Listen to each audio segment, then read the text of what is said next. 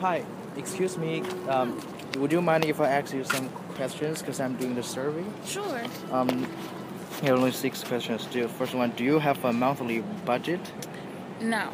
No. All right. The second: How Did you do want you? me to write down answers or? No, I, I will write them. Okay. Just to be, I will have a re- recording. Okay. So, how do you spend your extra money? I save all my extra money. Oh, Um, that's great. All right. Uh, which method of spending do you prefer to use? Credit cards, debit cards, check, or cash?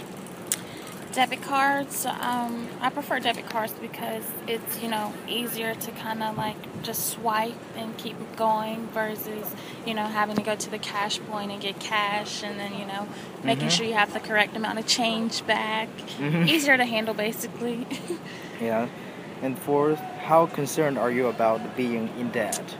very concerned because I feel like you know being in debt it Mm-hmm. kind of like holds you back from pursuing or being able to pursue other things like you know buying your house and you your have to pay car. back, yeah right? you have to pay back so that's definitely a big concern Mhm, sure.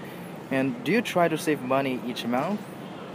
Yeah, I try to save money each month. What I do is um, I get my checks automatically deposited Mm-hmm. into my checking account, but I have it set up where I can get a certain amount deposited in my savings account, and I just try to save money. Just you know, for emergencies, it's always good to have like mon- Emergency. yeah, emergency money Yeah. on Mm-hmm. hand because you never know what might happen. You never know when you may need it. So, I don't try to save money, you know, for luxury purposes or entertainment purposes, but Yeah, you know, just sure. for important things. Because Mm-hmm, it costs a lot of money. Or the, the last one, do you often have meals in restaurants or cook by yourself? 'Cause It, Um, a lot. I eat out a lot during the school year because it's very Mm-hmm. hectic. But I don't go to expensive restaurants. I try to save money by like you know using the dollar menu Mm-hmm. at McDonald's or Burger King or whoever has a dollar menu.